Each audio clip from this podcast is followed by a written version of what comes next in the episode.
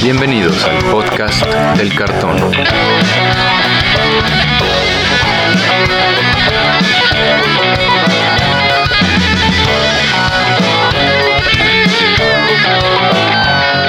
Arrancamos. ¿Qué tal amigos? Bienvenidos de nuevo al podcast del cartón, el podcast donde platicamos sobre todo lo que tiene que ver alrededor del juego Magic the Gathering. Yo soy Andrés Rojas, también conocido como Chad, y me acompañan mis coanfitriones Antonio Teddy y Brian Romero. ¿Cómo se encuentran amigos? Hola, ¿qué tal muchachos? Todo en orden, ya este, a punto de empezar otras jornadas, pero todo muy bien. Bueno muchachos? Pues bastante bien y muy feliz porque ya salió el spoiler completo de Innistrad, ya podemos ver todas las cartas que van a venir en la expansión la próxima semana, de, a partir del viernes, si no me recuerdo es viernes 17 de septiembre, ya vamos a poder eh, participar, si la gente que nos escucha se los permite la pandemia, en los prelanzamientos.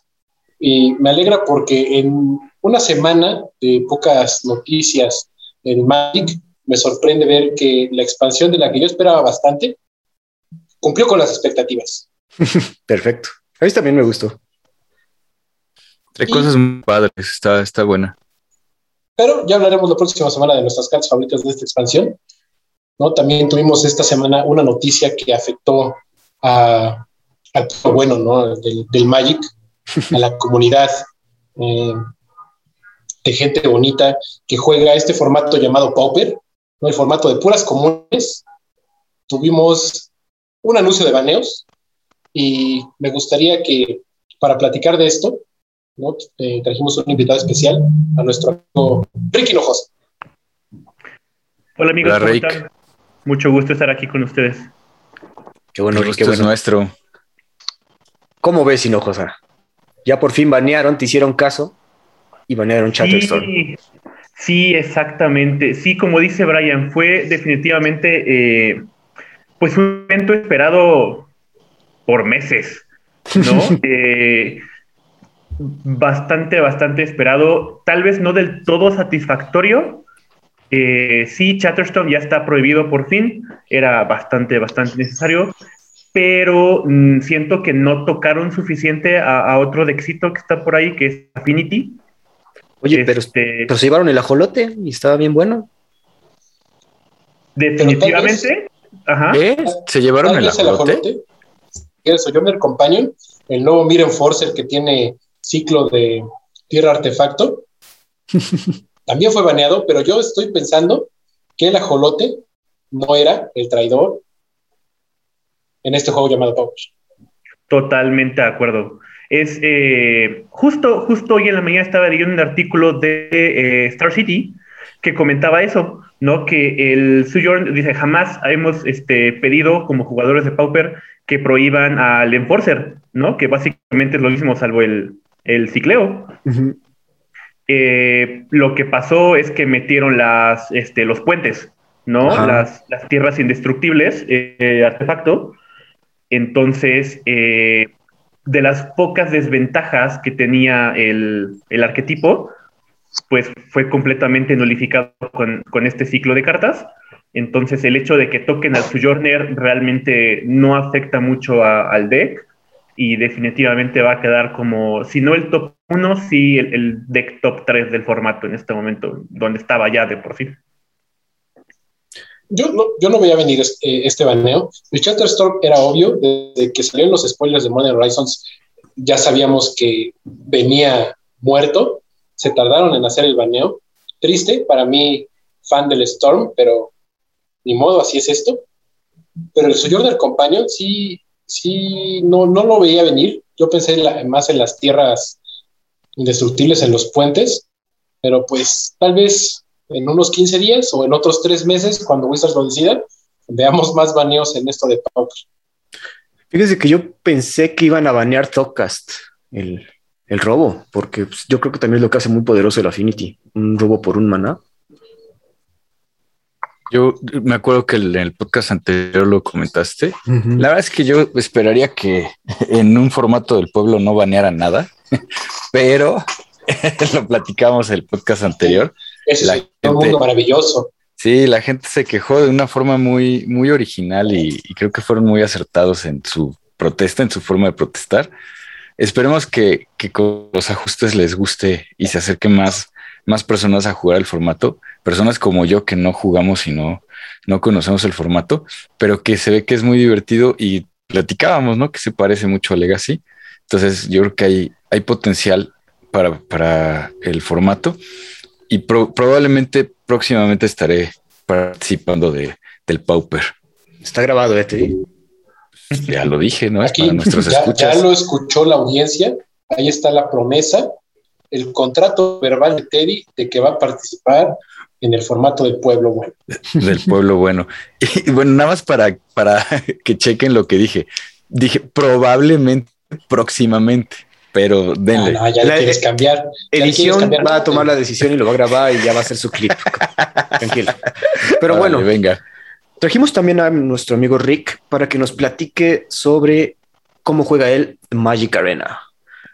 Yo sé que eres un buen grinder de jugar arena, entonces uno como, bueno, usuario de Mac nos llegó arena tarde, entonces tenemos como que las ganas de jugar Magic Arena, pero ¿cómo es la forma más ideal de empezar a jugar arena según tú, Rick? Pues sí, sí considero que lo mejor que puedes hacer muy, muy al principio es, eh, como dices, grindear, ¿no? El, jugar diario. Eh, cumplir con tus misiones diarias es muy importante, definitivamente. Estas misiones que te dan eh, moneditas, ¿no? el, el, dinero interno del juego. Y con eso, pues puedes ir ya sea comprando sobres, que ya platicamos un poquito de esto también, y este, puedes participar en eventos de igual manera que poco a poco te van a ir dando un poquito más de, de opciones para que juegues. Eh, pero sí, definitivamente es súper importante cumplir con tus misiones diarias porque si no te atrasas y no tienes manera real de, de conseguir cartas si no juegas. Sí, claro. Y bueno, las misiones luego son fáciles, nada más castea como 20 hechizos azules, o sea, como que tienes que usar el deck adecuado, claro, para, para lograrlas, pero sí, es una buena idea también. Drafteando, ¿no, Brian? Me acuerdo que tú drafteabas. Bueno, para cumplir, por ejemplo, las misiones diarias, si tienes algún amigo que tenga Magic Arena, nada más necesitas agregarlo y puedes jugar con él, porque incluso en, esos juegos que son entre conocidos cuentan, ¿no? Para estas misiones. Si te pide jugar 20 hechizos negros, puedes armar un deck mono negro y se juegan cartas negras los, entre tu amigo y tú para que puedas cumplir con esa misión si todavía no tienes tantas cartas. Y sí, yo creo que la mejor manera para ir obteniendo más cartas y hacerte como de un pool decente es draftear. Totalmente de acuerdo. Sí. o sea, suena padrísimo eso de invitar a tu, a tu amigo. Pero el, tema que decía Chad, y a lo mejor Chad y yo podríamos empezar juntos porque los dos tenemos, somos usuarios de Mac. es que yo no tengo ni idea de, cómo empiezas eh, el juego. Cómo, cómo, o sea, bajo, bajo el programa, lo instalo, meto ahí mi cuenta, que de hecho ya tengo una cuenta de, Magic. Y este, y, y, que me dan un starter deck o me dan sobres o, o, me tengo que meter a draftear. Lo, primero que te dan es este lo que llaman desafío de colores, ¿no? Que es como para que vayas aprendiendo eh, como usuario completamente nuevo, no nada más de, la aplicación del juego, sino del, juego en general, ¿no? De, Magic, ¿no? Como el blanco hace esto, y el verde hace esto, y el negro hace esto. y una vez que completas los... Perdón que te interrumpa, ¿qué hace el blanco? Todo, todo. ¿Qué no hace el blanco? El, venga, blanco gana puntos por esfuerzo. Te dan el doble, ¿verdad? Exactamente, sí. Yo me aventé esas misioncitas y pues sí empiezas como todo Starter Deck. Está muy bueno para los que empiezan tanto a jugar Magic Arena, como dice Rick, la aplicación, como aprender a jugar Magic, este, el juego físico. Y es buena introducción. Pues, métete, Teddy, podrías aprender un par de cosas. La verdad, sí, Magic Arena pues tiene un, tutorial increíble para nuevos jugadores. O sea, si, si tú eres de las personas como yo que les cuesta trabajo enseñarle a alguien nuevo a jugar Magic bien, bueno, a jugar a, lo, básico del Magic, en Magic Arena lo van a poder hacer. Exactamente, y aparte ayuda muchísimo porque pues tal cual toda la parte visual que tienes, ¿no? Eh, nada más, por ejemplo, eh, incluso yo mismo lo he aceptado después de tantos años jugando, eh, la manera visual en que te representan el stack, no solo con hechizos, ven que luego en, físico ponemos pues, las cartitas, ¿no? Una encima de otra, así como, bueno, primero va esta, ¿no? Y yo respeto con esto, pero pues, obviamente el juego te lo pone con, con todos los efectos también, todos este, los disparos y demás. Entonces te, te, ayuda mucho a llevar un seguimiento mucho más adecuado del estado de juego y de la resolución de, de todos los efectos hechizos en el stack, justamente. Fíjate que es algo que ha sido como constante, el comentario constante de que Magic Arena ayuda a entender cómo funciona el stack. Suena, suena bien, suena interesante. Sí, te ayuda a entender el stack mientras al mismo tiempo te ayuda a que se te olviden tus triggers. También es eso. ah, bueno, hablando de eso, Este, como ¿cuáles creen ustedes que sean los, las desventajas de jugar en Magic Arena? Como esos mise triggers o pagar mal las tierras con el autopagar. ¿Qué otro error ustedes han visto? Ese, el, el autotape sí es un, enemigo en potencia, definitivamente.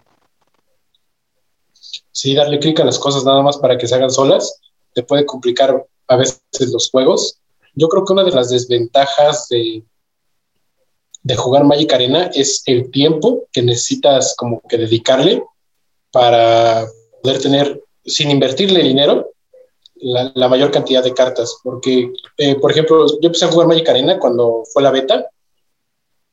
Y de entonces para ahorita ya no, no es tan fácil obtener o poder jugar cualquier deck sin que le tengas que invertir ni un peso.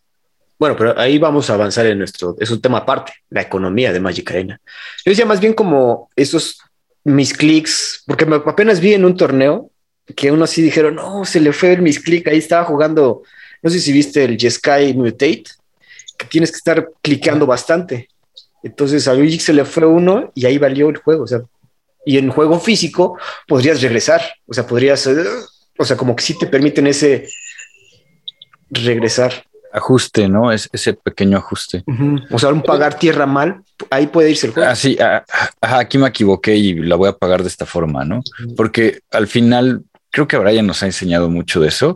Tú cuando juegas un spell, anuncias el spell y luego, luego pagas, ¿no? Y, en arena supongo que sucede al mismo tiempo. Yo, bueno, para mí tiene otras desventajas, porque hablamos específicamente de desventajas, y es que yo, soy lector, o sea, yo, yo, leo, a mí me gusta mucho imaginar las cosas. Entonces, la verdad es que yo nunca he tenido problemas para imaginar el stack o para entender el stack. Y entonces se me hace que pudiera generar alguna, algún tipo de pereza, ¿no? Cuando te sientes a jugar en, persona, ahora, que podamos, eh, no sé si, las personas que vienen de, Magic Arena estén acostumbradas a no ver el stack y estarlo imaginando, ¿no? Y a ver, no espérate, y esto pasa y tal. Sí, coincido. Puede, puede llegar a ser complicado tal vez viniendo específicamente de arena, como comentas, Eddie. Este, tal vez nuestra posible ventaja sea que ya tenemos un previo, ¿no? En, papel. Y como dices, pues no te queda de otra este, más que imaginarte lo que estás jugando, ¿no? Los efectos particularmente. Y como les comentaba, a mí personalmente me ayudó a, visualizarlo de mejor manera, pero porque ya tengo un previo tal cual. Viniendo específicamente de la aplicación, eh, pasar de, de, eso a papel puede que sí sea un poco más complicado, definitivamente.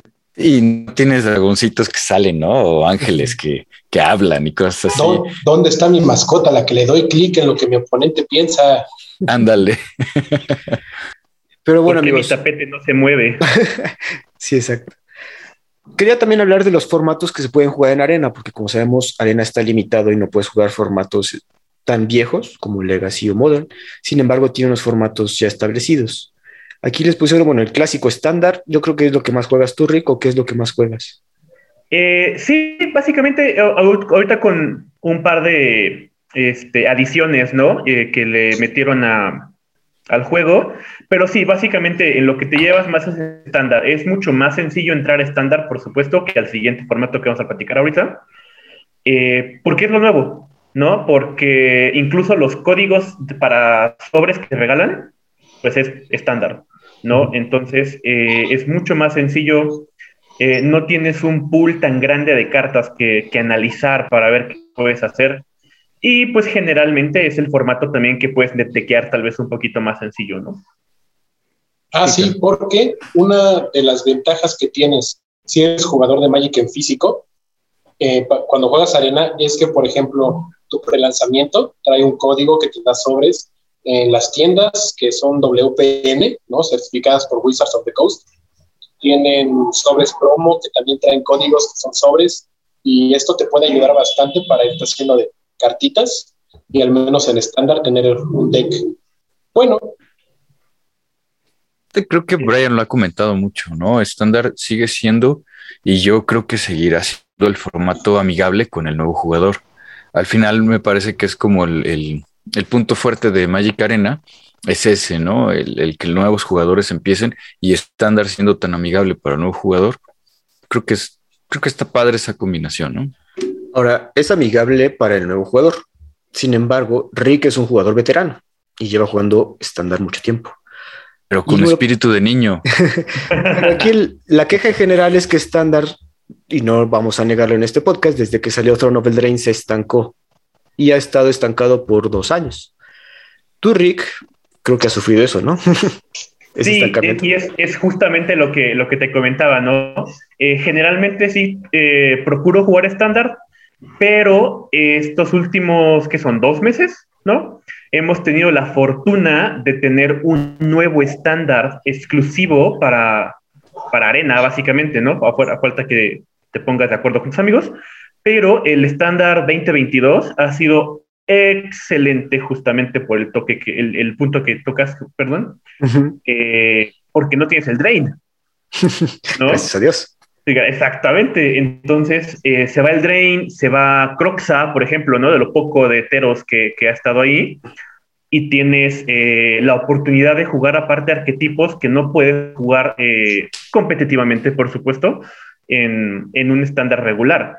tienes el brillo de Berserkers, por ejemplo, un deck de ángeles que el, el soporte está desde hace un par de expansiones, pero no se había podido ver que, que brillara en lo absoluto porque ¿para qué jugar angelitos si puedes jugar a aventuras y hechizos, tus hechizos valen dos veces, ¿no? Entonces, sí. Vaya. Y no ataquen las aventuras, ¿eh? Que esa mecánica me gustó mucho. No, no, no, la, mecánica es muy buena, o sea, la, idea como tal es bastante buena, pero... Demasiado. posible, exactamente, es demasiado buena. Pero con eh, Crusher Giant siempre fue el enemigo pues uno, uno de tanto, siento yo. Vaya, sí, sí ha bajado ligeramente el uso de aventuras después de la prohibición del Clover, ¿se acuerdan? Hace ya un rato. Pero este, pues dijeron, ah, pues nada más le quitamos un color y lo jugamos este Grul. Grul. Ajá, exactamente. Y Grul ahora sigue este dominando parte del, del metajuego. Bueno, ¿Tú intentas jugar Dex Meta por lo general? He de, aceptar que no soy tan competitivo, ¿no? No soy como... En cuanto salió, por ejemplo, Ultimatum, ¿no? Eh, Sultai Ultimatum, que siempre odié ese, deck, porque si no le ganas rápido, pues no. No ganas, horriblemente. Este, exactamente. Eh, pero sí, sí trato por lo menos de jugar un tier 2 decente que, me agrada un poquito. Así el Lotimi interior me sale siempre, entonces. Perfecto. Oye, pero ¿ya se fue Throne of the Drain? ¿O esta es una cuestión que ustedes eh, se organizan y, están probando? Porque vi, ¿te acuerdas que platicabas de esto, Chad? Cuando recién salió una expansión que hubo un, ser, un, organizador que dijo, a ver, vamos a jugar estándar sin, sin Drain. Pero ahí, bueno, es que hicieron el mismo formato. Ahí en, el, la aplicación puedes coger estándar 222, que ahí como que demuestra cierta ineptitud. Estoy de acuerdo que, estuvimos mal por parte de Wizards al hacer ese formato.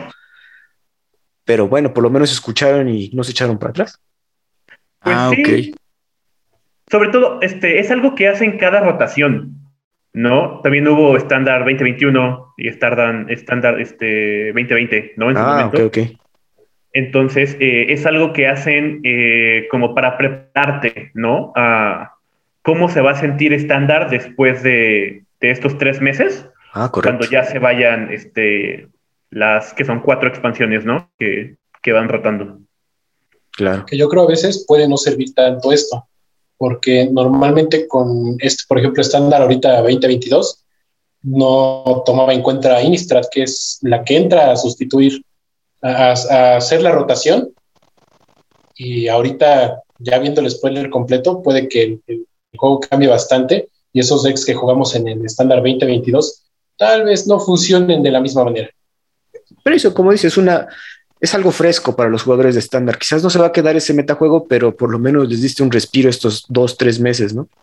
Eso, ¿no? Es el respiro que, que tanto añoraban. Bueno, mucha gente se ha quejado de, de Throne of Eldraine. La verdad es que yo, yo no me he quejado porque aparte en los formatos donde juego, eh, Throne of Eldraine es bueno, pero pues no sé, ves dos, tres cartas a lo mucho. Ah, A pero lo mucho. Pero qué talteros, ¿eh? No sé, no sé qué tal Teros. ¿Cómo o sea, que creo que está bien bueno. A ver, ¿cómo? Postas Oracle. Ah, ah ya, ya. Pero Como bueno, si nunca lo hubieran ganado con esa habl- carta. hablando de Commander, Rick también es un jugador de Commander, le entra muy bien, le juega muy bien. Y has visto que Commander ha entrado más o menos arena. Bueno, quieren que entre más o menos, ¿no? Con el formato de Brawl. ¿Tú juegas Brawl, Rick? Totalmente, es el, otro formato que, que ha sido una gran revelación en estos últimos meses, porque eh, por fin escucharon las plegarias de todos los jugadores de arena y dejaron como una eh, fila permanente el formato de Brawl histórico de 100 cartas. Perfecto. Entonces, eh, pues sí, exactamente, todo jugador de Commander puede sentirse casi como en casa, ¿no? Pero, a ver, para los que no saben qué es Brawl, es un formato similar a Commander. La idea original era que puedes usar como comandante una criatura legendaria o un Planeswalker. Armabas tu deck, pero era estándar, completamente eran las mismas este, expansiones que estaban en estándar y solamente eran 60 cartas. Te iba a decir- chiquito. Ajá, como el chiquito. Deja tú saber qué es Brawl, que es histórico. Espérate, pero ahí vamos para allá. Por ejemplo, esa, Ok, ok. esa- esa cuestión de hablar de, bueno, ustedes han jugado contra comandantes Planeswalker, han, han sido fuertes en el formato de Brawl. Chico, ¿no? ¿Quién es, como, con quién? El, el- el que yo he visto más jugado y que es bastante bueno es Nicole Bolas eh, Dios Dragón, el que salió en War of the Spark, Ah, ok. ¿no? Como comandante, la verdad, ese deck de control me, me ha gustado bastante. Y vi muchos monoblancos con Tello. Ah, ¿en serio? ¿Con el Sí. de que pone espejitos? Pero es que te no, da no, no es Hexproof. Tello. No, no es Tello, es el. Es que este que es Damonquet. El Basriket. Ah, Basriken. Basriken. Ah, ok, sí tiene más sentido, porque sí. Sí, tuvo, tuvo una época de, de brillo, definitivamente. Un buen Planeswalker, según yo. Blanco, para blanco está bien. Sí, sí, totalmente. Para blanco azul está muy bien. Por, ¿qué por ejemplo, ¿qué comandantes juegan en Brawl? Todos. Em, todos. No, ustedes. O sea, bueno, este, Por eso. por ejemplo, ¿Sí? En, en rol regular, en rol estándar, digamos, eh, mi, mi deck mascota, digamos, mi pet deck, siempre fue Kinan. ¿No? El, el llegar, rampear lo más que se pudiera con criaturitas o rocas y empezar a sacar cosas del deck. Ay, Este, eventualmente me di cuenta de que era parte yo del problema. ¿Y lo banearon? Este, no, pero es que es- es- sería tal vez muy importante comentar la manera en que se forman eh, los pareos, digamos, en, en, en Brawl particularmente. tiene un sistema, digamos, como automático de, pareos por comandante y nivel, nivel de deck. Entonces, cuando juegas mucho con Kinan, por ejemplo, eh, Golos en su momento también fue bastante poderoso en, en Brawl Standard. Este, Ashiok actualmente sigue siendo un, una máquina. En, el Ashiok de Teros Beyond Dead, sí, ¿no? Así es, ajá. Ah. Entonces, eh, te suele juntar mucho con personas del mismo, que juegan los mismos comandantes, para que la gente que le gusta jugar comandantes un poquito más divertidos que competitivos, eh, pues pueda justamente alcanzar esta experiencia divertida y no sufrir porque en turno 4 tienes 50 manas con Kinan y el vato tiene tres tierras, ¿no? o sea, si hay una, oye, si hay como un tier list en el, la base de la plataforma. Sí, totalmente. Quién sabe cómo funcione, pero sí funciona al parecer. Pues sí, eh, esta, esta manera en que acomodan, digamos, ¿no? A los, los pareos, los jugadores, vaya, me parece bastante agradable para que la gente sí alcance esta, esta experiencia, ¿no? Que se divierta realmente y que, no sufra todo el tiempo, pues. que puedas jugar con tu Garruk. Sí. yo, yo la verdad esperaba que. Yo, yo, la verdad esperaba que, por ejemplo, Brawl saltara de arena al formato físico, porque, eh, por ejemplo, si te gusta Commander, es un acercamiento bastante decente, no el mejor, porque Brawl rota, pero eh, como es una de cada una y es de estándar, o sea, estándar es el formato más barato que existe, es baratísimo, entonces eh, yo creo que pues, un deck de Brawl te costaba como 200 pesos en físico y cada tres meses tenía que comprarte otro, no, no pasaba nada. Pues de hecho, el, el formato en físico básicamente está descontinuado.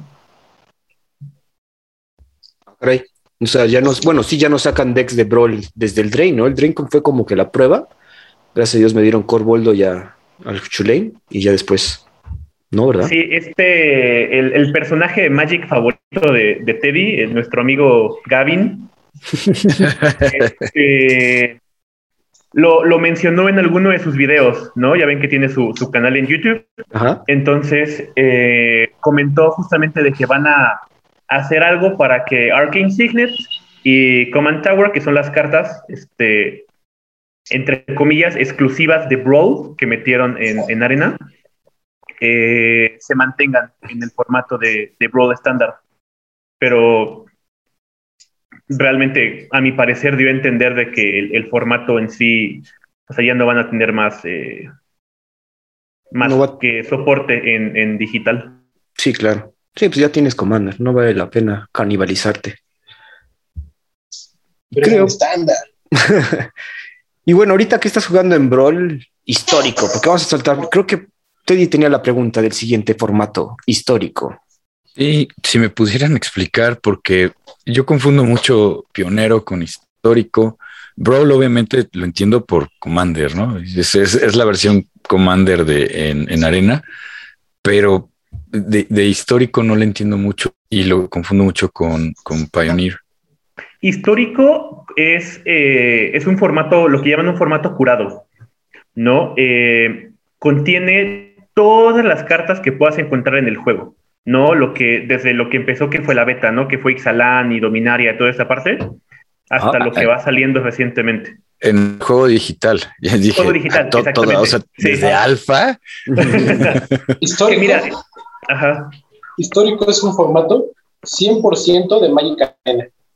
Ah, existe fuera de Magic Arena y después de la última adición que hicieron, yo creo que no va a existir fuera de Magic Arena así en físico. Sí, sí me acuerdo que platicamos de eso, ¿no? De lo perpetuo y no sé cuánta otra cosa. Pero bueno, antes de llegar a ese punto, tú también llevas este rato jugando histórico, ¿no? Porque cuando rotaron tus cartas, Rick, pues ya empezaste a tener decks históricos, ¿no? Sí, hay, decks que puedes, eh, sobre todo muy al principio del formato, eh, que podías tal cual rotaba y es como de, eh, pues ahí están, ¿no? Y nada más cambiabas de, tipo de juego, de formato y ya con eso entrabas. lo que comentaba Brian ahorita, ¿no? Todas las adiciones que han hecho, particularmente este, Jumpstart Horizons, ¿no? Básicamente, eh, que es algo que comentaban hace ratito, vuelve ya muy complicado entrar a, histórico, ¿no? Sin, sin, tal vez meterle un poquito más de dinero, fuera de que platiquemos ahorita de la economía como tal, porque este, ya no es como de, ah, es que salió en estándar, ¿no? Y como jugué estándar, ya lo tengo, sino que como son eh, expansiones, entre comillas, eh, adicionales, pues, o sea, fuera, fuera de, de los, ¿cómo llaman? Premier Set, ahora? Exactamente. Eh, pues te obliga a invertir ya sea dinero real o al menos dinero interno en, en estos formatos para conseguir estas cartitas o como siempre nuestros bien amados comodines. Pero bueno, ahí, como dices, no son sets en sí, sino son cartas, y mencionaste esa palabra, curadas, como que Wizards, según yo he hecho como varias ediciones de histórico, creo que vamos por la segunda, tercera, donde primero agregó cosas de este Kaladesh y fue agregando de otras expansiones, creo que a Monquet. Y bueno, creo que. Son, son dos, dos, maneras diferentes en que, bueno, tres ahora con, con el Jumpstart, eh, que han metido cartas, ¿no? Uno que fueron este, estos remastered, los que comentabas, ¿no? Que metieron Kaladesh y metieron a Monquet, que básicamente de hecho ya estaban, ¿no? Porque es lo que estaba en la beta. Lo ah, que al final se tuvo que ir cuando lanzaron el juego oficialmente. Entonces, este, aún así seleccionaron cartas porque no salieron todas las cartas de los bloques y las volvieron a, lanzar. Y, arena. Y no solo eso, también añadieron cartas dentro de esos bloques. Claro, o sea, añadieron poder, añadieron Toxize, por ejemplo. Añadieron Thoughtseize, añadieron Wrath of God, añadieron eh, Anger of the Gods, me parece también por ahí. Los artes están bastante bonitos, eso sí, pero eh, pues lástima que nada más nos vamos a quedar en, en digital. sí, es pues la, idea original, la idea original de histórico era que tuvieras que hacer con tus cartas que rotaban de estándar. Después Wizard se dio cuenta que el dinero es dinero y empezó a sacar los bundles, los bundles de histórico, que eran una colección de unas 15, 20 cartas de todas las expansiones que existen de Magic, ¿no? Metían, agarraban, si, si querían agarrar una, una carta de Ursa Saga y meterla en ese fondo, lo hacían. claro. Hay una pregunta, bueno, ¿compras los, los sobres de histórico o cómo es? ¿O solo compras los comodines? Puedes comprar sobres de las expansiones remasterizadas, ¿no? de expansiones viejas, y de los bundles solo puedes obtenerlos de dos maneras las cartas, que son comprando el, el bundle con... Eh, hay dos monedas en Magic Arena, que son eh, los oros, que es como que la moneda eh, gratis, ¿no? Que se consigue por conectarte diario. Y la otra que son las gemas, que la mejor forma de conseguir muchas es metiéndole dinero de, de veras al juego. Y estos bundles, si no, si no estoy mal, creo que solo los puedes comprar con gemas Nunca he comprado uno, entonces. se, puede, se puede igual con moneditas, te pide como 20 mil, 25 mil, depende cuál haya sido. Que en, dinero de arena eso es muchísimo dinero. sí, suena.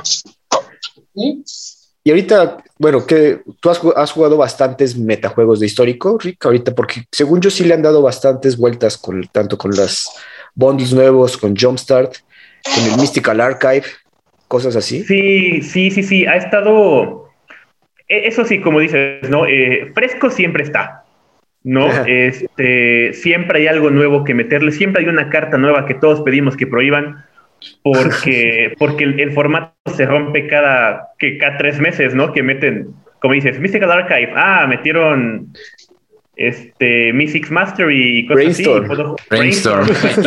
Iba a decir justo eso, Brainstorm. Brainstorm, ¿no? Y este, en su momento cuando salió Jumpstart original, ¿no? Ah, este, Goblins. Y Goblins dominó completamente el, el histórico en ese momento. Eh, poquito. nada más. Un poquito. Pero, por ejemplo, un, deck justamente Goblins que me encantó, ¿no? El, el, el cómo, cómo se jugaba ese deck lo, completé, tal cual lo, me metí a, los a ver los torneos, a ver cómo estaba jugando el deck. Gasté mis comodines en todas mis cartitas digitales. Ajá.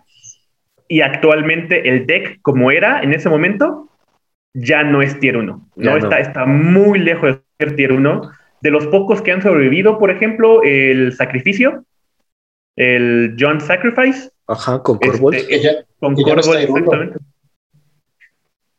Pero vaya, me refiero a que se ha mantenido, ¿no? Como un poquito más eh, activo, tal vez, competitivo, exactamente. La verdad, ya nadie se espera tanto a los goblins y siempre son divertidos. Sí, sí, completamente. nada más para que me aclaren un poquito. Tengo Brawl histórico, que es mi commander digital en arena, y tengo histórico, que es parecido al moderno, parecido al legacy. Yo, tal vez, tal vez sea más parecido todavía a Pioneer por la cercanía de las cartas, salvo las que metieron. No sé qué opinas, Ryan. Es que yo creo que ya histórico no tiene punto de comparación. En un principio, con los archivos místicos, yo le daba como una tirada más para Legacy, por poder jugar Brainstorm, Faithless Looting, por ejemplo. Pero ahorita con eh, que le metieron cartas de Modern Horizons 2 también, ya se me hace un formato por sí mismo eh, muy bueno. Creo que es, es, un excelente formato eterno y más porque no tiene fetchlands. Entonces sí, sí, sí ya es, es, su propio formato y se me hace muchísimo mejor que, que varios formatos físicos. Y bueno, ahorita ya hablando de específicamente de Historic Horizons, la, ya lo hablamos en el podcast, las cartas que son exclusivas para arena, las cartas que solo sirven con habilidades como perpetuamente, que sí, sí, sí, perpetuamente en, español. Rick. Pues sí. Supongo que sí. Por perpetuidad. ¿Qué piensan de esas cartas? Pues eh, tal vez tenga que ver con esta última línea que tocaba Brian, ¿no? El, antes, antes de anunciar Jumpstart Horizons, básicamente dijeron eh, Pioneer Masters, que era como la idea grande que tenían. Eh, tal vez no está cancelada, pero quién sabe cuándo la saquemos, ¿no? Entonces sacan eso, sacan ese, esa información y de repente dicen, pero ¿qué creen? Tenemos todo esto nuevo con cosas exclusivas para Arena. Entonces, eh, como decía Brian, ¿no? Eh, es completamente su propio formato, tiene sus propias eh, mecánicas que son básicamente irrepetibles en cualquier intento en papel. son, están interesantes, definitivamente. sobre todo, por ejemplo, la, la de SIC, no sé cómo, cómo lo están poniendo en español, pero es básicamente buscar. Este, pues es un robo específico, ¿no? Voy por una criatura específica que necesito, voy por un tipo de carta que necesito. Obviamente todo depende de cómo vayas armando tu deck, pero están interesantes. Eh, hay una, una, mecánica que está causando revuelo en, en, el metajuego, que es justamente la de perpetuamente, por un pequeño combo ahí que se encontró desde día uno, ¿no? Con... Yo, Sí, de hecho, yo no he jugado tanto histórico últimamente, pero sí lo que vi es que de todas esas cartas que sacaron que tienen esas habilidades únicas para Magic Arena, esa de eh, perpetuamente, a perpetuidad, es la única que, que, siento que ha destacado en el metajuego por precisamente este combo que menciona Rick. Eh, para quienes no, lo sepan, es eh, algún efecto tipo Blood Artist, que cuando una criatura va a cementerio pierde una vida de tu oponente, tú ganas una vida. Eh, el efecto de esta carta que salió en Modern Horizons 1, 2, 1 2, creo que en 1. 1. Es como un dead weight. El Rebel Arc, no, el, el Rebel Arc 1 1. Ah, sí. Es, es una. Ándale, es. Es Perlark y esta carta que da menos 1, menos 2 a perpetuidad. Y con eso no se está regresando y se muere infinitamente porque siempre es cero y su habilidad la ve en el cementerio para regresarla y ya, y así mata a tu oponente. Así funciona el combo. Es un combo bastante decente y pues que sí ha visto juego, pero creo que ahorita en histórico, por ejemplo, Sky Control o este, este que lleva una carta de Kaladesh, que sacrificas cosas, eh, es, creo que es lo más jugado ahorita. El la roja. esa carta está buenísima y todos la despreciamos en su momento. Se fue el nombre. ¡Ay! El que tiene el efecto como, como Luca, ¿no? Que sacrificas, sacrificas y... buscas. ¡Ay! Ajá. Splendid, ¿no? No sé. Creo que sí, la verdad, sí, conozco la carta, la ubico, pero no, no me acuerdo bien cómo se llama. Este, tal vez sería bueno hacer una distinción también, este, complicando un poquito más la comprensión para Teddy, por supuesto, eh, que en Arena tenemos eh, juegos al mejor de tres y juegos al mejor de uno. Incluso los metajuegos entre cada uno de estos dos son diferentes. Eh, lo menciono porque hay otra, otra cartita que metieron apenas, este, una que lo único que hace es cascada. ¿No? Cuesta tres manás y un rojo y hace cascada. De Modern Horizons 2, ¿no? Modern Horizons 2, ajá. Y eh, la están jugando con un deck que ya se jugaba en estándar, de hecho, con nuestro nunca amado, ahora sí, este, Tibalt Trickery. ahora sí está sirviendo. Ajá, entonces eh, se jugaba el combo en estándar, ¿no? Con cartas de coste cero, a sacar este coma y planeswalkers y cosas. Y ahora en, histórico puedes meter este Usulamog, puedes meter cosas así. Sin, sin esfuerzo, porque aparte como esta cartita, aparte de cascada, tiene retrace, entonces, ah, pues la vuelvo a pagar. Y nada más tengo que descartar una carta de tierra y con eso lo logro. Y retrace. Si ese es de Modern Horizons 2, también es eso, que metieron cartas de model muy buenas como...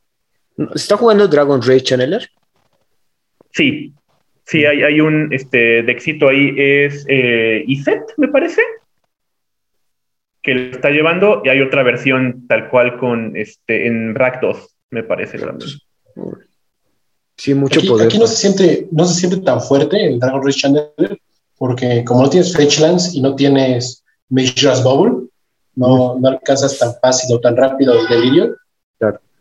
Pero yo siento, y es mi opinión, y yo creo que la de mucha gente, que el Jumpstart histórico Horizons Masters 2021, lo que mejor, lo que vino a mejorar y lo que vino a ser así bastante padre es el formato de Brawl histórico a 100 cartas. Eso sí, si nos pueden platicar de eso. Si tú ahorita, Hinojosa, ¿qué estás jugando en Brawl histórico de 100 cartas? Pues mira, lo, primerito que tuve que armar por, por el amor a mi deck de Commander, justamente, fue lo, una copia lo más fidedigna de mi deck de Selvala. Selvala monoverde, este, con el mismo tipo de criaturas grandotas por poca maná y un montón de robo este, la neta hace, hace que muchos oponentes se rindan antes de poder atacarlo siquiera, lo cual me, satisface bastante. Qué horrible eres. Eh, no, Hinojosa, ¿por qué haces eso? es que uno busca diversión en estos formatos y tú ahí vas. Brawl histórico de 100 cartas, o como le decimos aquí en la colonia, Commander chiquito. Así es. Es para que juegues otras cosas, no lo mismo que estás jugando y que vas ahí a tus mesas con tus Sol Rings y tus cosas esas? Pues mira, justo, justo pensé eso y dije, está bien, voy a dejar que, mis desconocidos oponentes eh, ya, pues ya no pierdan tanto conmigo, ¿no? Entonces eh, decidí armarme otro de mis amores eternos, que es mi deck de elfitos. Con este con Abominación del Anowar. Ah, poco están. Entró a la metieron como parte de estos paquetitos que comentaba Brian antes. Ok. Entonces, eh, pues ahí está, ¿no? Y es un excelente comandante de elfos porque te, te, maneja los dos colores en los que se está manejando elfos en, arena actualmente, que es verde y negro. Verde y negro. Y aparte, eh, para hacer un deck bichero, ¿no? Este, no importa que te maten tu criatura, porque el poder de, de la abominación sigue contando con los que estén en cementerio. Entonces tú perfectamente puedes seguir golpeando y golpeando gente, este, no importa lo que hagan. Entonces también está bastante agradable. Pero mira, Brian, para, para que veas que también cambio de, de, lo que generalmente juego, tengo otro, otro deck bien, bien genial que es este Jorion. Todo, todo blinqueo. Todo blinqueo, mira. Entonces, este, sí, sí, sí, sí, está bastante agradable con encantamientos eh, tipo pacifismo, por ejemplo. Ajá. Y un montón de artefactitos que te roban cartas cada vez que entran. Entonces, eh, lo único que necesitas ahorita es buscar una manera de blinkear a Jorion varias veces durante el turno. Puede ser con Taza, puede ser con eh, Charming Prince y cosas así. Y ya tienes este, tu mano llena todos los turnos y tu oponente enojado todos los turnos también. Obviamente. Fíjate que soy fan del Blink, ahorita que lo pienso, sí. Hice un deck sin querer como específico de eso, pero ahorita que lo pienso, sí es una mecánica que me gusta. Ahora resulta que fue sin querer, ¿eh? Seguro, o sea, ahorita que lo pienso, o sea, sí había cierta intención, pero ya el gusto de que, ah, sí, te voy a regresar, porque hay Reflector Mage, cosas así horribles. Así es. Pero bueno, para avanzar el tema, Que, perdón, te di. No, no, no, adelante. Eh, iba a preguntar que si hay Craterhood Behemoth. Por supuesto que sí. ese, ese, para que veas, lo ocupo no en Brawl histórico, en histórico normal, con obviamente mi deck de elfitos. Entonces es el perfecto finisher. Es, es casi el. ¿Se acuerdan del, del, deck de elfos antes de Shaman of the Pack en moderno? Ajá. Es básicamente eso. Shaman of the Pack. Pero con Allosaurus Shepard. Ah, Pero con Allosaurus Shepard, exactamente. Y con el War Master con el Warma. Entonces, no tengo el Critic Hoof, no hay problema, los convierto en dinosaurios. ah, cinco, No pasa nada, nada más les doy Death Touch a todos. y más dos más dos, ¿qué vas a hacer? Ay, no, José, me callas bien al principio del podcast y de repente todos. Oye, ¿no hay Holiday? No, no. le meten cartas, le meten cartas de a de veras. Tú ya quieres que le pongan ya Black Lotus y Holiday a, histórico. estamos viendo. Holiday o este, ay, hay uno que vale un blanco y uno incoloro, se reimprimió en Time Spiral, la original. Honorable Passage. Que si el daño fuera, si el, si el daño es rojo, se lo, se lo mandas al controlador. no, aquí no, este, de aquí, aquí nos gustan los golpes limpios. Esas son cartas demasiado duras demasiado duras para pueden arruinar la diversión. Oye, pero bueno, estábamos regresando con que yo, yo estaba, mira, estaba pensando que tal vez eh, valdría la pena intentar jugar arena. Cada vez me convenzo de que no es un formato para mí, pero supongamos que sí. Y, y puedo jugar completamente gratis. O sea, lo descargo y jamás gastar un peso. Claro que sí. Hay, Sí, hay, hay una, hay hasta guías, ¿no? Hay una página de internet que te dice, debes hacer exactamente esto. Este, en algún momento platicando con Brian, ¿te acuerdas, no? Hablando de, irse infinito con los drafts, por ejemplo. Sí. Este, es posible. Tienes que conseguir suficientes gemitas o moneditas para pagarte tu primer draft. Y de ahí, si eres lo suficientemente buen draft, o tienes la suficiente suerte, por supuesto, eh, te puedes ir infinito. Ir infinito me refiero a que eventualmente los drafts se pagan solos, ¿no? Ganas más gemas de las que pagaste por ellos. Entonces, eh, pues nada más entras a otro y entras a otro y tienes todas las cartas que quieras. Pero, pero yo soy un adulto que trabaja. Ese es el asunto, Teddy. O sea, ¿a qué hora, ¿a qué hora hago eso? y nosotros somos chamacos que se la pasan en la tele. Dios. Para los que no conocen a Ricky Hinojosa en persona, él tiene cara de chamaco. A lo mejor no es, pero tú lo ves en la calle y dices, sí, sí, es, un chamaco. Cuerpo de niño, cara, de niño, pantalones de señor. justo, esa sería la, la descripción. sí, sí, definitivamente es un proceso muy largo como mencionaste, el, el trabajar, por supuesto, que te quita tiempo de juego, ¿no? Como cómo se atreven a quitarnos nuestro tiempo valioso. Este, pero sí, vaya, ahora sí que responde a tu pregunta, ¿hay maneras? Pues sí, sí hay maneras. pero cuestan mucho tiempo, ¿no? O sea, llevan, mucho, tiempo. Así es. y, habilidad también.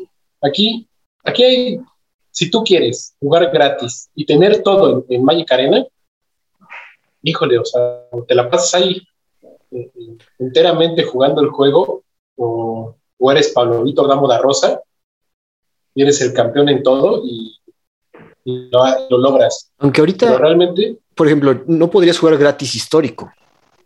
Yo creo, no. Porque ahorita solo con la última expansión metieron 700 cartas. O sea, ¿cómo vas a grindear eso?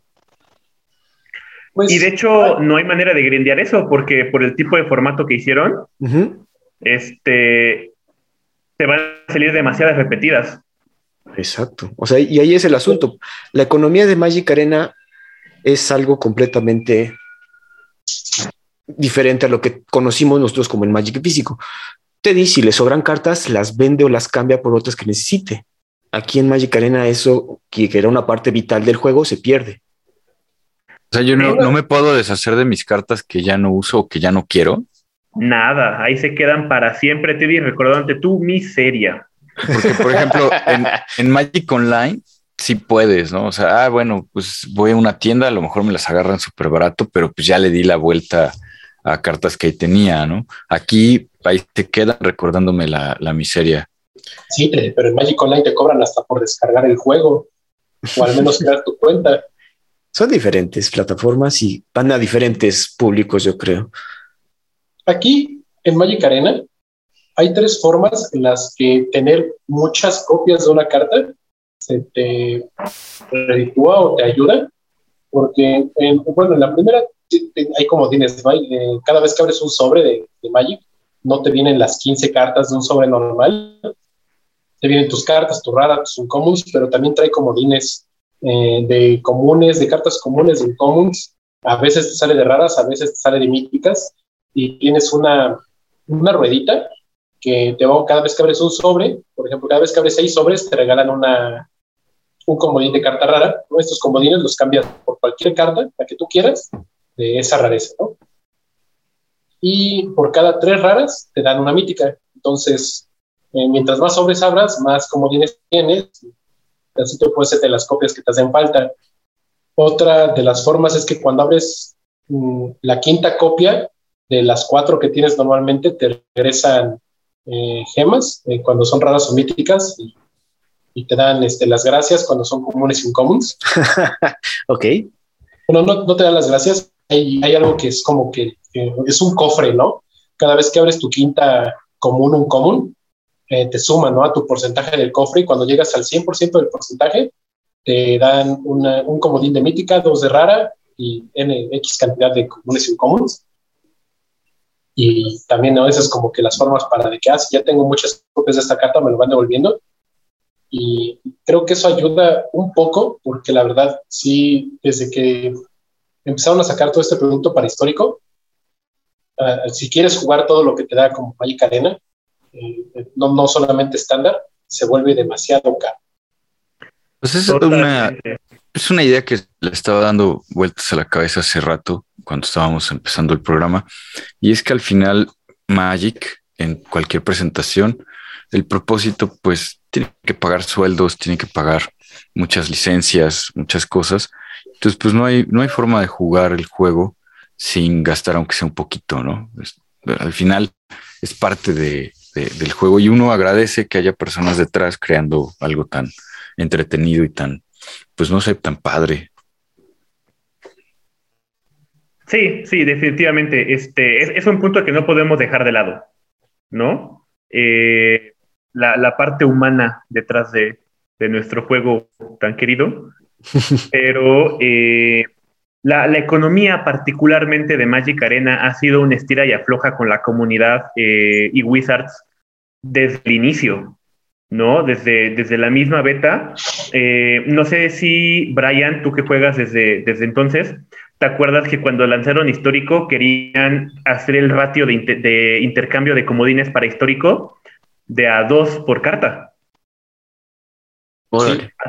Hace, hace ya años, ¿no? ¿Cómo?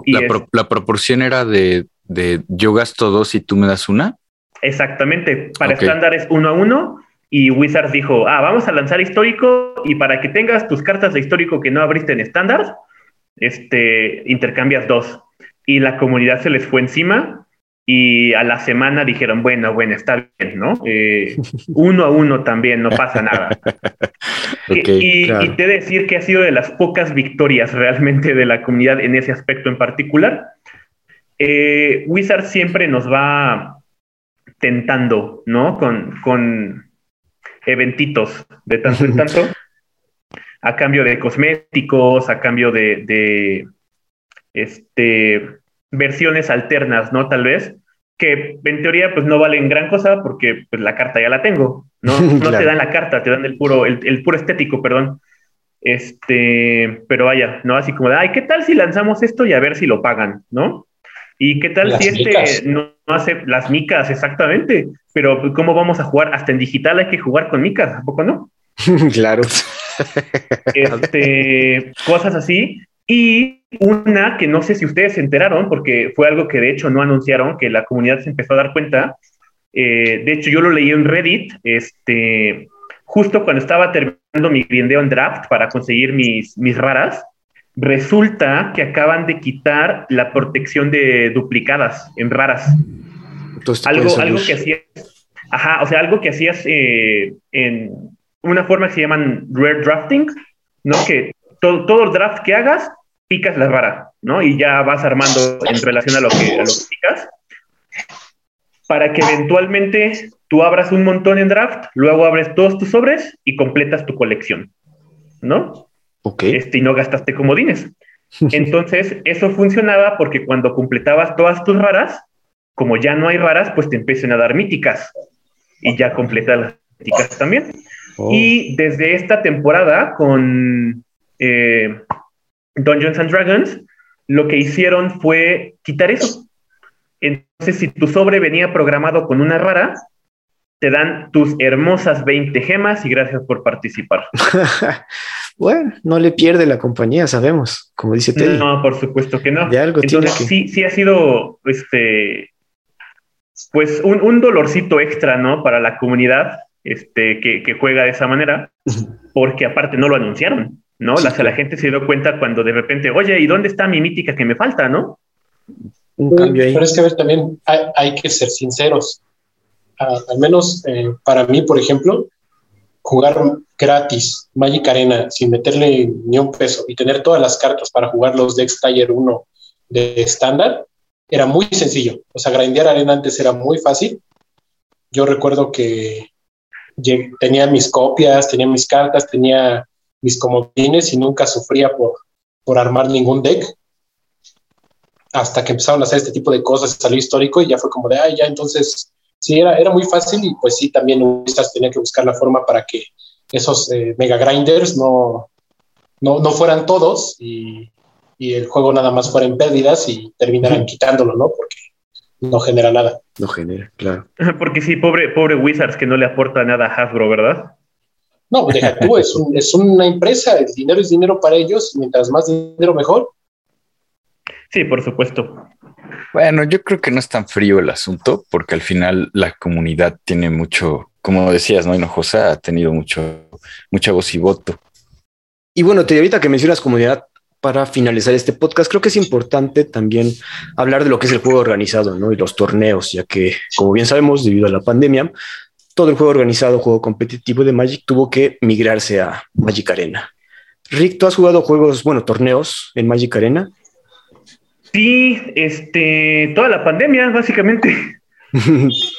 Eh, es, una, es una manera de mantenerse, pues, al día, ¿no? Tal vez.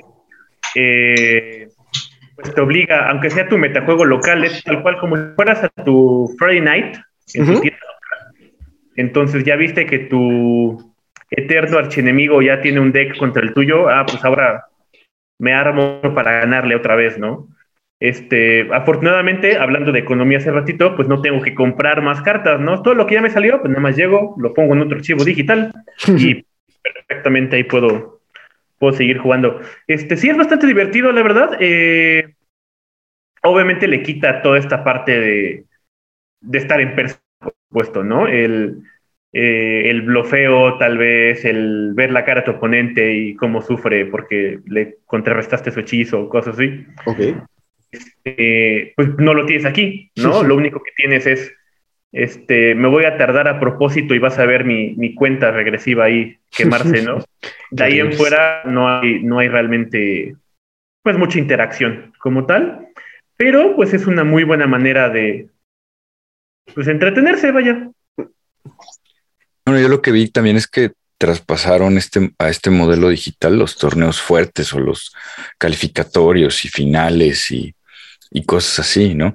Entonces, bueno, Magic empieza siendo como esta idea de los jugadores profesionales y tú querías ser como pues John Finkel o Bob Maher o este Kai Bude o todos ellos, ¿no? Y aquí ha permitido que surjan estos superjugadores. Este eh, Brian habla mucho de, este jugador, eh, Ottom, Bruchet, me parece que es Brian. Y, yo creo que, bueno, cambia el escenario, ¿no? Este, entonces, Hinojosa, ¿tú, ¿tú cómo ves este nuevo escenario para el juego competitivo desde la perspectiva de Arena? Eh, sí, siento que era un, paso, si no necesario, eh, bueno, obligatorio tal vez, sí necesariamente. pandemia, ¿no? Ajá, sí, definitivamente. La, pandemia evidentemente hizo que todo se, se moviera más rápido, tal vez. Pero al final ya había torneos en, en arena, ¿no? Este, ya tenían como también ese eh, del lado. De hecho, desde antes de la pandemia, yo recuerdo que ya todos los jugadores profesionales los obligaban a jugar ya arena, ¿no? Sí, aparte por una cuestión de promoción, ¿no? En su momento, antes de que el juego fuera tan grande, ¿no? Este, pero era, era un paso necesario. La pandemia lo obligó todavía más. Eh, tanto así que vemos que, por ejemplo, Pionero pues básicamente nació muerto, ¿no? Oye, le este, tenemos fe en este podcast a Pionero. No, no, no, y me, me, gusta mucho el formato, de hecho, pero teniendo tan cercano el crecimiento de histórico como formato competitivo, no solo como tengo mis cartas y ahora juego esto, sino que realmente se está empujando en, en, este medio competitivo tal cual. y que el empujoncito fue, el empujoncito ese fue, fue la pandemia, ¿no? Exactamente, entonces como de ya no podemos meter pionero para esto, ok, ¿qué hacemos? ¿Qué tenemos, no? Y eso podría explicar perfectamente todos este, estos productos digitales que, que han lanzado. Sí, o sea, viendo la situación, ¿para qué? De hecho, sí, ¿para qué nos movemos a físico si aquí ya mejor hacemos las cartas digitales en histórico y hacemos un formato completamente? No, y, está interesante que yo puedo jugar estando, no sé, en la Patagonia y la final va a ser en Alemania. Y bueno, el único problema que tengo es del horario, ¿no? Pero me conecto y juego y, ahí estamos, ¿no? Por ejemplo, Pongo mi camarita y. ¿Has jugado PPTQ o su equivalente en digital, Rick? No, la verdad, eh, suelo gastarme siempre mis moneditas. Entonces no entro a lo que el, evento que hay en Arena generalmente es el Arena Open, que es este, no me acuerdo la verdad qué tan frecuente es, pero sí es este, por lo menos cada expansión, ¿no? Entonces eh, es un evento de fin de semana en el que tú pagas tanta cantidad de editas y lo que lo, este, intentas es lograr eh, siete victorias, ¿no? Logrando siete victorias, eh, tú pasas a un día dos y en ese día 2, eh, al final, puedes llegar incluso a ganar dinero real, ¿no? creo que dos mil dólares es lo que te llegan a pagar. Uf. Entonces, este, está, atractivo, la verdad, no he participado en alguno, pero... Eh, pues ya, Rick, ¿esos dólares qué? Sí, ya sé, ya sé. Hay, algunos compañeros de, de, comunidad aquí en Puebla que sí conozco que han entrado. Uno en particular se quedó a una victoria llevarse los dos mil dólares, me acuerdo mucho. y este, algunos eh, youtubers que voy siguiendo, ¿no? De, esta manera de informarme de cómo se mueve el juego, este, siempre tienen sus videos cuando hay arena open, entonces te vas dando una idea de cómo se mueve el, asunto. Claro. Pero están bien caritos de estos eventos. Un poco, pero obviamente supongo que a lo que se van es como de, es que mira, puedes ganar dinero, ¿no? O sea, es, es tu sueño realidad de ganar dinero jugando cartitas, ¿verdad, mamá? El de siempre, de niño también. Exacto. Pero bueno, amigos, no sé si tengan otro comentario. Pues está muy interesante, Arena. La verdad es que para mí sí se me hace un poquito lejano la aproximación, sobre todo como decíamos, ¿no? este, yo llegué tarde por el tema del sistema operativo, pero bueno, hay, hay jugadores como, como nuestro querido Juan el Apache Jiménez, saludos hasta Aguascalientes, o Guadalajara, donde quiera que estés. Saludos. Allá en tu casa, el Apache. Ahí en, tu casa, que, que les ha caído muy bien esta transición hacia arena y hacia el mundo digital. Yo creo que pues, es parte del presente y va a seguir siendo parte del futuro. Y, y es padre, ¿no? Que el, que el juego continúe, ¿no? Este juego tan querido. A mí me gusta el olor a tinta. Y- Eso sí, el, olorcito, el olorcito cuando abres un sobre sí, es, ándale. es inigualable, definitivamente. Sí, y, y bueno, hablando de abrir sobres y cosas así, quería mandar también saludos a, a gamers, a Dragons Gamers MX. Ahí les recomendamos un poquito su, su contenido, eh, From Zero to Hero, que es agarrar un deck de preconstruido y irlo llevando a su, a su mejor versión. Y también a nuestros queridos amigos de eh, Commander Battles. Ahí nos divertimos bastante con sus videos. Y pues ya, muchas gracias por escuchar. Perfecto. Rick, pues te agradezco de parte del podcast del cartón. Gracias por venir. Esperemos que no sea la última vez. Y muchas gracias. Muchas Aquí gracias. estamos, amigos. Muchas gracias. Gracias. Eso sería todo de nuestra parte. Nos escuchamos la siguiente semana en el podcast del cartón. Escríbenos con todas tus dudas, sugerencias o comentarios a el podcast del cartón y en Twitter encuéntranos como arroba podcast de cartón. Hasta la próxima.